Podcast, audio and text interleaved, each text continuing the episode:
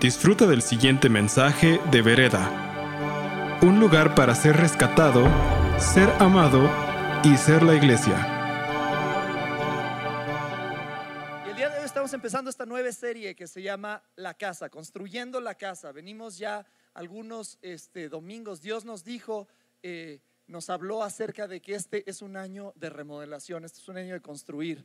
Y la casa significa mucho más. Piensa, piensa qué, qué, qué es la casa para ti. Piensa en tu casa. ¿Qué sientes cuando piensas en tu casa? ¿Qué sientes cuando entras a tu casa?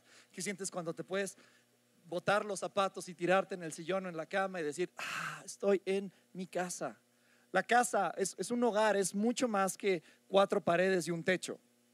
Es eh, un, un, un unidad, es familia, es atmósfera, es cultura, es eh, seguridad, es pertenencia, todas estas cosas que significan una casa, ¿no? Y vamos a estar hablando acerca de la casa. Es una serie que nos va a decir quiénes somos, ¿verdad? ¿Quiénes somos? ¿Cómo es la casa? Y el día de hoy vamos a estar es, específicamente, vamos a hablar acerca de casa unida, casa fuerte, casa generosa, casa abierta, casa sana.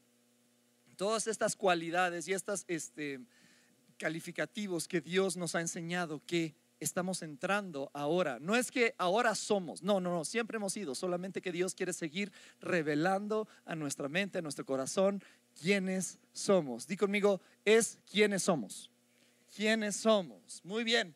Eh, no sé si te ha tocado de repente viajar eh, a lo mejor a hoteles lujosos y llegas y te, te echas a la, a, a la, cama del hotel y, y dices, ay, no, no, se siente como mi almohada, no se siente como mi, mi, colchón, o sea, aunque sea más chafita el mío, pero, pero necesito ese resorte que me hace aquí como enderezarme, o sea, no, me, me, siento incómodo y hay gente que hasta viaja con su almohada, ¿no? Para poder llegar y hacer, este, hacer como traer un pedacito de casa a donde quiera que vaya. Tu casa es algo especial y esta, no, hay, hay otra cosa que pasa en la casa. En la casa somos quien verdaderamente somos. ¿No? Te levantas y los que viven contigo en tu casa te ven así con los pelos para acá y los ojos hinchados y las, y las pantuflas rotas. ¿Cuántos tienen pantuflas rotas? ¿no? ¿Cuántos necesitan ya cambiar las pantuflas? ¿no? Yo no sé qué pasa con las pantuflas, pues siempre se rompen. Pero la gente de tu casa, y entonces llega alguien nuevo y, ay, no te vas y te escondes y te pones las pantuflas finas y te pones, y te peinas y todo esto. La gente que vive en tu casa sabe perfectamente quién eres, sabe tu identidad. Hay una identidad en la casa hay una atmósfera, hay una cultura, hay una forma de proceder. Mis hijas no llegan a mi casa y dicen, Padre mío, ¿será posible que yo pudiese sentarme a comer humildemente a esta mesa? No, ellas llegan, abren el refri, son dueñas, ¿no? Eres parte de la casa. ¿Por qué? Porque tienes identidad. Y esta serie se trata de eso. Casa unida, casa sana, casa generosa, casa abierta, casa fuerte, nos va a decir quiénes somos. Sería muy triste que al final de esta serie digamos, ah, ok, ya entendí, entonces esto es como me tengo que comportar. La casa no es una serie acerca de comportamiento, es una, una serie acerca de identidad. No es comportamiento, es identidad. Tu identidad genera comportamiento.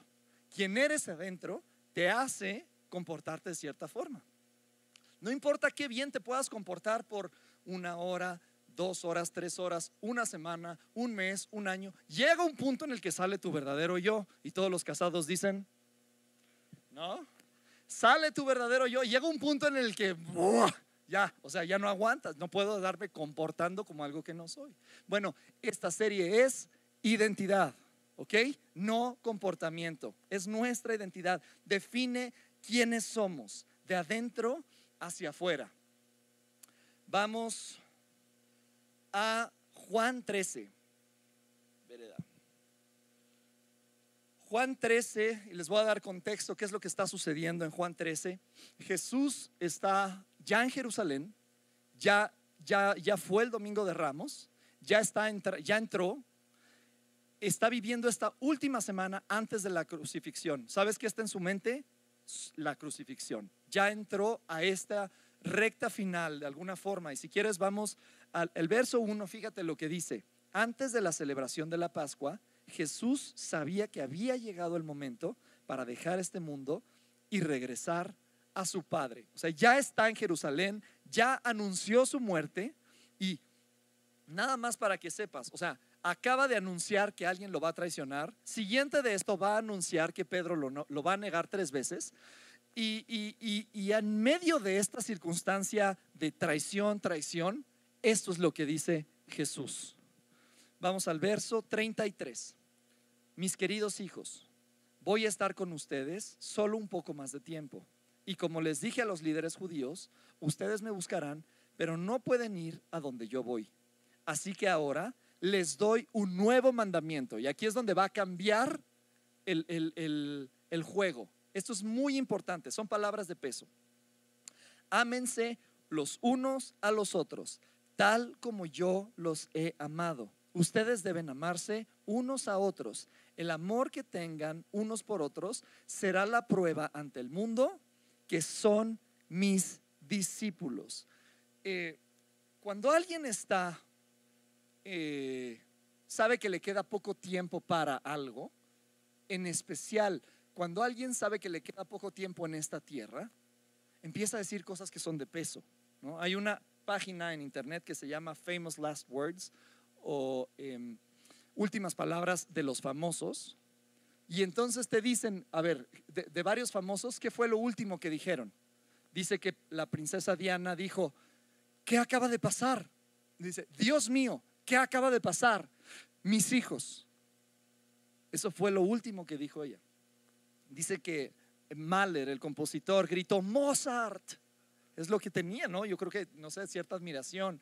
Dice que Steve Jobs dijo, oh, wow, wow wow, tres veces y dejó de respirar. Imagínate, quién sabe qué habrá visto, quién sabe qué vio, pero me queda claro que se va sorprendido.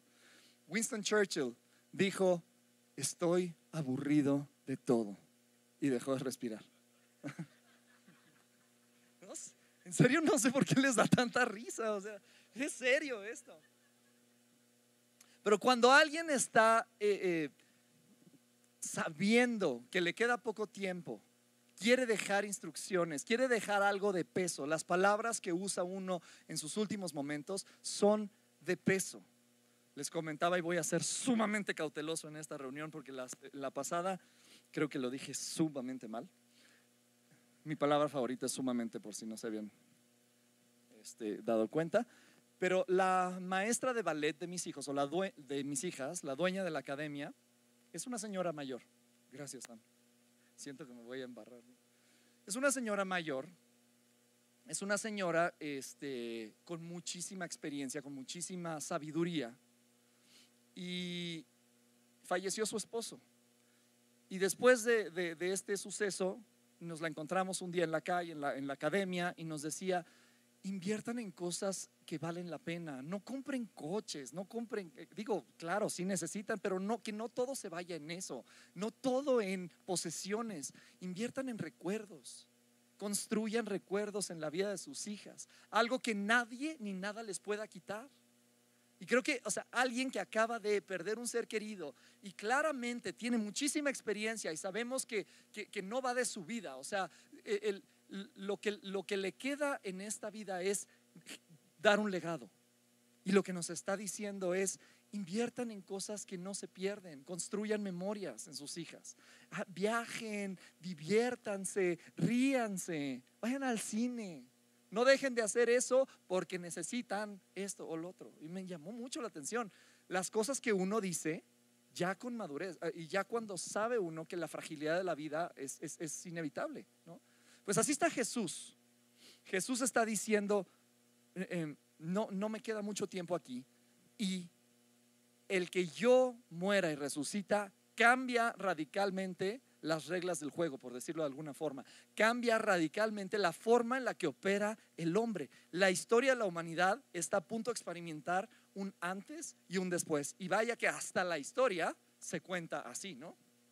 Entonces, él está diciendo, a ver, de peso, es un manifiesto, es un legado. Y esto lo está diciendo, o sea, en, el preludio de una traición, ¿no? Una traición. Aquí es donde uno diría, ay, ya deja un poquito la compasión de lado, ¿no? Te traiciona este, te traiciona al otro, y son tus más cercanos. O sea, como que estuvo bueno con el amor. Y se avienta a decir un súper legado, porque de aquí en adelante todo va a ser acerca de amor. Y les dice lo siguiente.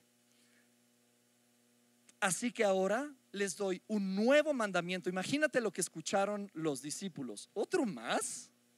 O sea, ya tenemos diez que no podemos cumplir. Hace rato nos dijiste que nos amemos unos a otros, pero ahora lo vas a llevar al siguiente nivel. O sea, es un no hagas, no hagas, no mientas, no cometas adulterio, no robes, no codicies, no, no, no, no. Bueno, este es ahora un mandamiento acerca de si haz y hazlo con todo el corazón. ¿no?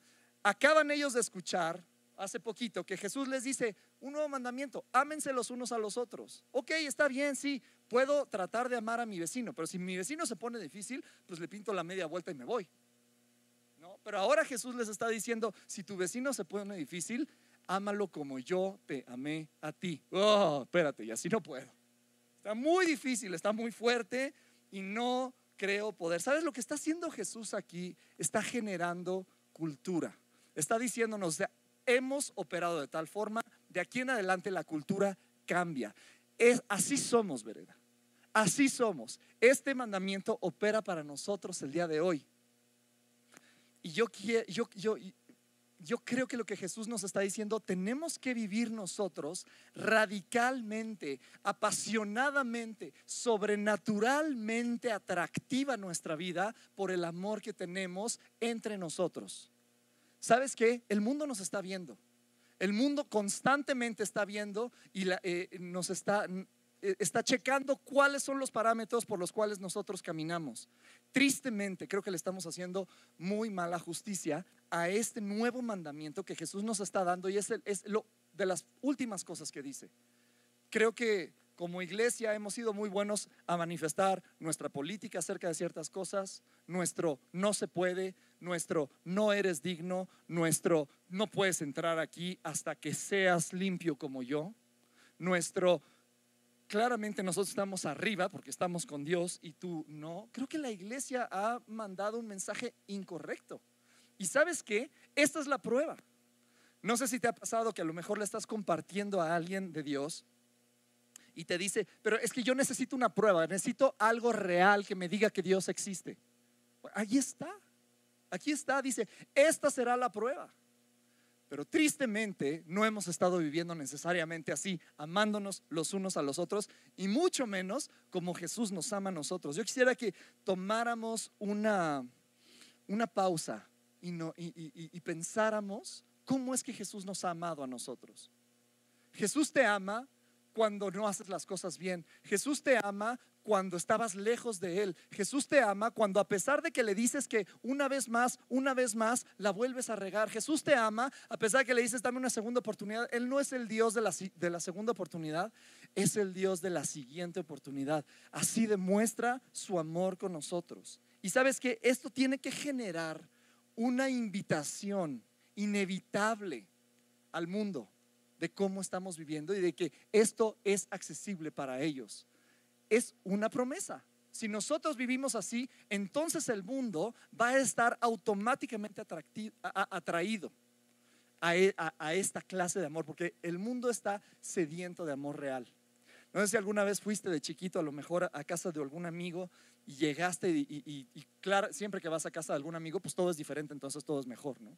Entonces llegabas y decías, wow, qué rica carne, ¿cómo la cocinan? No, pues, pues, la echas al sartén y ya, ¿no? No, pues sabe mucho más rica que en mi casa. Oh, qué, qué bonito se hablan, ¿por qué? No, pues, pues o sea, todo lo ves así y, y, a veces decías, yo, yo cuando sea grande quiero ser como ellos. Es un poquito lo que va a pasar cuando nosotros empecemos a operar en amor. La gente va a tener una invitación irresistible, imposible de negarse al amor de Dios porque está viendo que es real entre nosotros. ¿Queremos cambiar al mundo? ¿Buscamos un despertar? ¿Queremos establecer el reino de Dios en la tierra? ¿Queremos que nuestra vida cuente? ¿Queremos que nuestro liderazgo apunte a Jesús? ¿Queremos eh, eh, eh, actuar sobrenaturalmente? Olvídate de alcanzar al mundo y vamos a enfocarnos en la primera cosa, Vamos a amarnos bien. Vamos a amarnos como Jesús nos ama a nosotros. ¿Cómo te amó Jesús? Él estuvo ahí siempre. Em, eh, ¿qué, dice primera, primera de Corintios?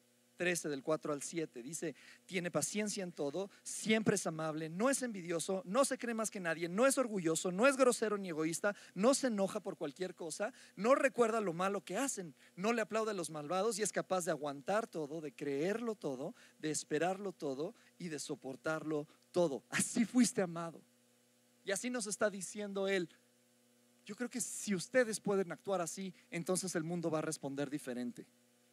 Amén. Yo quiero ser parte de esto, yo quiero ser parte de este amor, o sea, yo quiero tener este ingrediente esencial que haga que la gente sea atraída a Dios. Así somos en esta casa, así se trata de que cómo somos, somos todo acerca de amor, respeto, tolerancia, unión, humildad. Somos aquellos, verdad, que vamos a ir a buscar al perdido somos aquellos que nos vamos a parar al lado de aquellos que nadie se quiere parar al lado de. Somos aquellos que vamos a ver con dignidad a los que nadie ve con dignidad. Somos aquellos que no importa si tienes un malentendido con tu hermano, puedes decir, vamos a dejar esto atrás porque Dios está en medio de nosotros. Somos aquellos que no vamos a estar hablando mal unos de otros. Somos aquellos que vamos a poder perdonar, que no nos vamos a atorar en lo malo, sino que siempre vemos a la gente como Jesús la ve. Así es. ¿No te ha pasado que la gente te ve y te dice, uy, yo ya sé quién eres, yo ya sé lo que hiciste? No, Dios no nos ve así, Dios nos ve a través de Jesucristo y así nos tenemos que ver nosotros. Me estoy saliendo de mis notas, ay, no vaya a ser que luego no pueda regresar, o sea, no me importa salirme, el chiste es regresar. Yo creo que agrandar, agrandar la casa, estamos, hemos estado hablando acerca de agrandar la casa y agrandar la casa tiene que ver mucho con entender quiénes somos quiénes somos como iglesia global y quiénes somos como iglesia local. Me encanta la historia de una iglesia en Boston que dice que se juntaban en, una, en un antro y obviamente el domingo en la mañana y entonces pues el antro operaba pues, yo qué sé, desde el miércoles, jueves, viernes, sábado y este y el sábado por ahí de las 4 de la mañana la gente que trabajaba en el antro se empezaba a ver a todos los borrachines, a toda la gente que la estaba pasando mal, y, este, y, les, y les empezaron a decir, oye, claramente la estás pasando mal, o sea, claramente está, no, estás, no estás bien, pero no te preocupes, nomás no te vayas a tu casa. ¿eh? En cuatro horas o en tres horas va a llegar un grupo de personas que no sé qué, no sé, o sea, como qué denominación sean o qué predican. Lo único que sé es que se aman entre ellos y tienen algo para ti especial y yo creo que ellos, eh, tú necesitas lo que ellos tienen ah, qué bendición que la iglesia pueda operar de esa forma, ¿no? Que la gente que no, no, yo no sé qué dice este libro, pero, pero sé que se aman de una forma increíble. Ah, vamos a entrar entonces a lo, a, lo que nos toca. 34. Así es que ahora les doy un nuevo mandamiento. Número uno, punto número uno, para entender quiénes somos, de qué se trata quiénes, cómo vamos a operar. Este amor es definido. Así que ahora les doy un nuevo mandamiento. Ámense los unos a los otros como ustedes entiendan el amor. ¿No? Gracias a Dios que no dijo eso, ¿no? Imagínate, o sea, el desgarriate que pudo haber pasado si nos hubiera dicho, ámense los unos a los otros como ustedes sientan que están siendo amados. No, no, no, no. Este amor es definido. No te toca poner ahí, amor es una línea y lo que tú quieras y lo que tú piensas. No, este amor es definido y lo define Jesús. Lo que camina como Jesús, lo que habla como Jesús, lo que responde como Jesús, entonces eso es amor. Es definido. ¿Cuántas cosas en nuestra vida o en nuestro caminar o en nuestro vivir no necesitan definición exacta? ¿no? Especialmente como estamos ahorita viviendo. Em, hace cuatro años fui a Iowa con mi familia a visitar a los papás de Josh, que muchos de ustedes conocen. Y, y en Iowa, en Des Moines, Iowa, el papá de Josh me decía, no, tenemos que irnos ya porque son las cuatro y media y a las cinco empieza el tráfico. Y un día no pudimos salir antes de las cinco. y nos quedamos atorados en el tráfico. Y Mike venía y dijo, ay, ahora sí tráfico. Y le dije, ¿qué? O sea, tu definición de tráfico y mi definición de tráfico son dos cosas completamente diferentes. O sea, esto es como caminar en un parque. Esto no es tráfico. O sea, nos estamos moviendo por el amor de Dios. Vas a 40 kilómetros por hora. ¿Tráfico? Quiero que estés en la Ciudad de México, en el centro de la ciudad, un viernes en la tarde, cuando hay tianguis y se está metiendo toda la gente con los diablitos y el pecero y la gente. Y tú dices, oh, ya estuvo, me voy a morir aquí.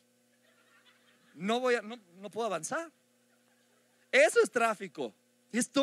No, hombre, es una diversión tu tráfico. Una, una bendición que esto sea el tráfico.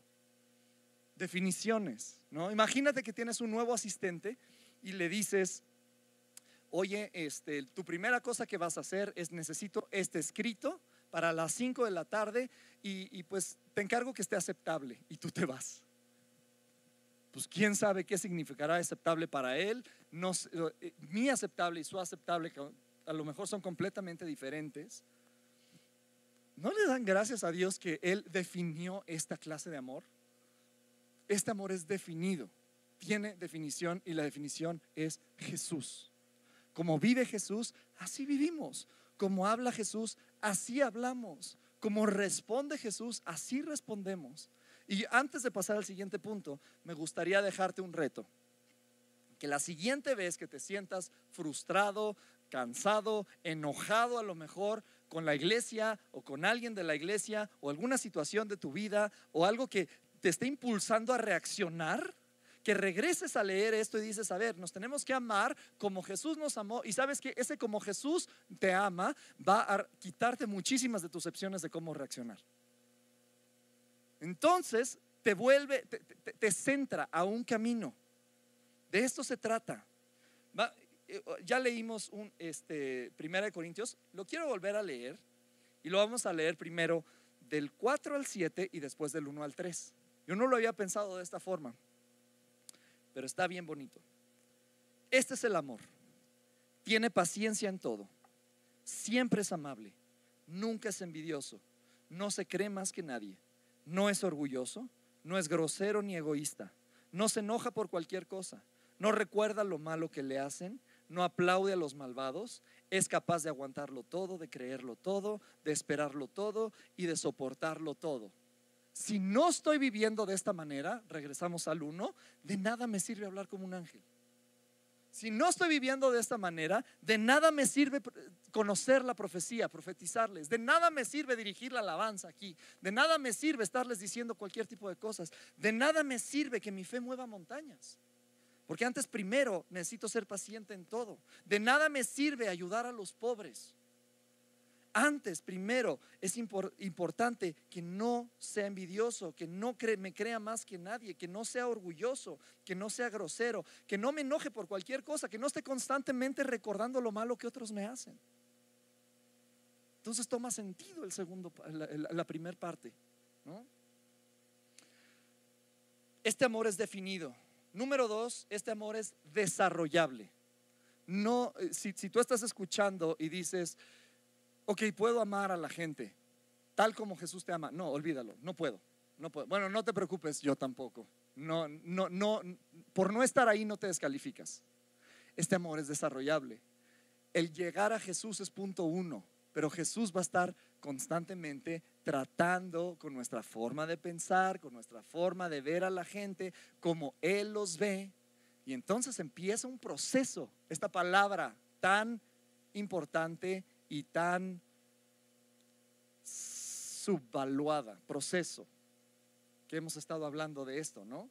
yo creo que yo, y a lo mejor algunos de ustedes junto conmigo, necesitamos entender lo siguiente. Si Dios cambió mi eternidad, también entonces yo puedo dejarle que Él cambie mi forma de pensar en la humanidad, ¿no? Todos se nos hace súper fácil decir, sí, sí acepto el regalo de la salvación, pero con ese tipo no manches, no, con ese que ni entre al cielo, ¿no? Ese que ni llegue, o sea, amor, o sea, no somos iguales, ¿no? Y entonces, o sea, aceptamos este regalo de la, de, de la vida eterna, pero no queremos poner de nuestra parte a dejar que Dios cambie nuestra forma de pensar humana. Si Él cambió nuestra eternidad, ¿no podemos dejarle también que tenga algo que ver con nuestra forma de pensar aquí? Es una buena respuesta, ¿no? Es una buena forma de hacerle saber que, no, que valoramos lo que Él hizo. No me quiero quedar como soy. ¿Por qué? Porque Él me ama cuando no había hecho nada bien, me ha dado cosas que no merezco, siempre paciente, siempre amable, siempre aguantando todo. Ese es nuestro Dios. Ese es nuestro Dios y así nos está llamando. Entonces, número uno, es un amor definido. Número dos, es un amor desarrollable. Número tres, juntitos nos vamos, nos vemos más bonitos. Eh, así el mundo sabrá. De acuerdo con lo que Jesús está diciendo, hay una respuesta muy positiva de la gente hacia Él si nosotros estamos actuando de esta forma. Juntos y en amor se refleja Jesús. Chéquense, ayer este, me compré un rompecabezas. Miren qué bonito está. Sí lo pueden ver, ¿no? O sea, sí pueden. vean nada más los colores que tiene. Vean nada más qué, qué cosa tan. Qué foto tan bien lograda, ¿no? Lo sí lo ven, claramente, ¿no? O sea, pero ¿cómo no? Aquí está, aquí está. Así estamos nosotros tratando de compartir el amor de Dios. Somos nosotros una parte, no somos toda la parte nosotros sumamos a algo que juntos podemos reflejar a Jesús de una mejor forma. La, palabra iglesia en el original viene del griego eclesía, que a su vez viene de la raíz cajal, que quiere decir reunidos juntos. ¿Eh? ¿No está redundante? O sea, pues, juntos, ¿no? Reunidos juntos, juntos reunidos. No. Cuando te metes un poquito más te das cuenta de que juntos habla de geografía, reunidos habla de corazón. La iglesia se representa no solamente por estar congregados, sino por estar unidos en un mismo sentir. Y entonces cuando, cuando la iglesia toma sentido. Pero estamos juntos, pues sí, pero cada quien está jalando, o sea, pero todos viendo para afuera, ¿no? Pero, pero, pero la iglesia se representa de forma digna cuando están juntos y unidos. Qué cosa más bonita. Apocalipsis 4, ni, te lo voy a leer, solamente te voy a narrar qué es lo que dice. Este, para evitar aquella situación de que te duermas, ¿no?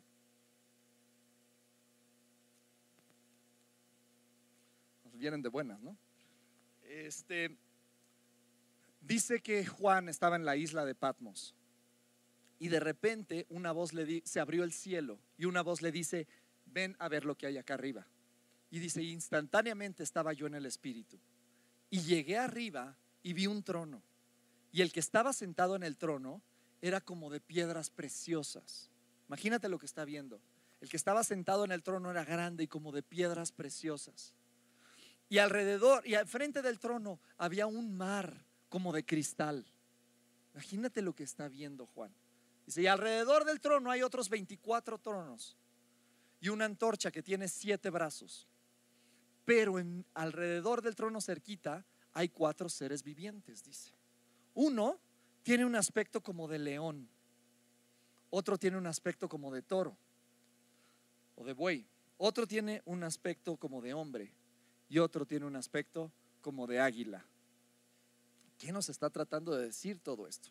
Fíjate lo siguiente, estudiando un poquito, el león, lo más notable, el rey, el buey, lo más fuerte, el hombre, lo más sabio, el águila, lo más ágil, obviamente de la creación, el león, el más poderoso de los animales salvajes, el buey, el más poderoso de los animales domésticos, el hombre, el más poderoso de la creación, el águila, la más poderosa de las aves.